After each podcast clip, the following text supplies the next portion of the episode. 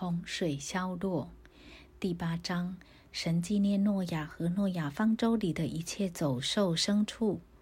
神叫风吹地，水势渐落，渊源和天上的窗户都闭塞了，天上的大雨也止住了，水从地上渐退。过了一百五十天，水就渐消。七月十七日，方舟停在亚拉腊山上，水又渐消。到十月初一日，山顶都现出来了。诺亚放乌鸦与鸽出方舟。过了四十天，诺亚开了方舟的窗户，放出一只乌鸦去。那乌鸦飞来飞去，直到地上的水都干了。他又放出一只鸽子去，要看看水从地上退了没有。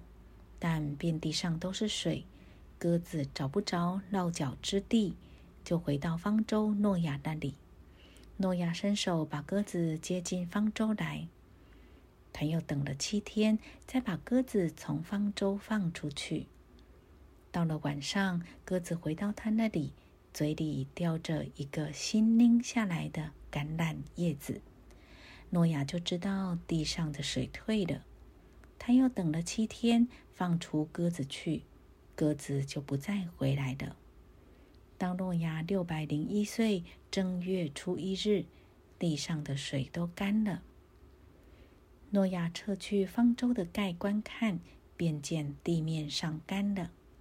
到了二月二十七日，地就都干了。诺亚和全家出方舟。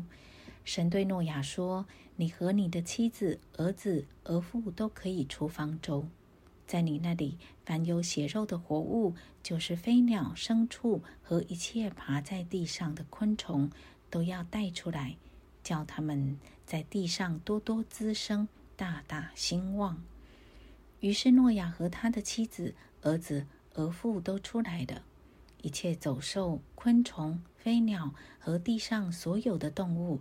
各从其类，也都出了方舟。诺亚筑坛献祭。诺亚为耶和华筑了一座坛，拿各类洁净的牲畜、飞鸟献在坛上为燔祭。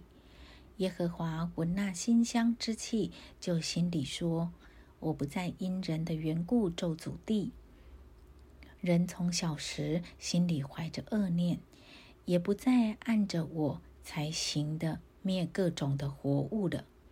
地还存留的时候，架墙、寒暑、冬夏、昼夜就永不停息了。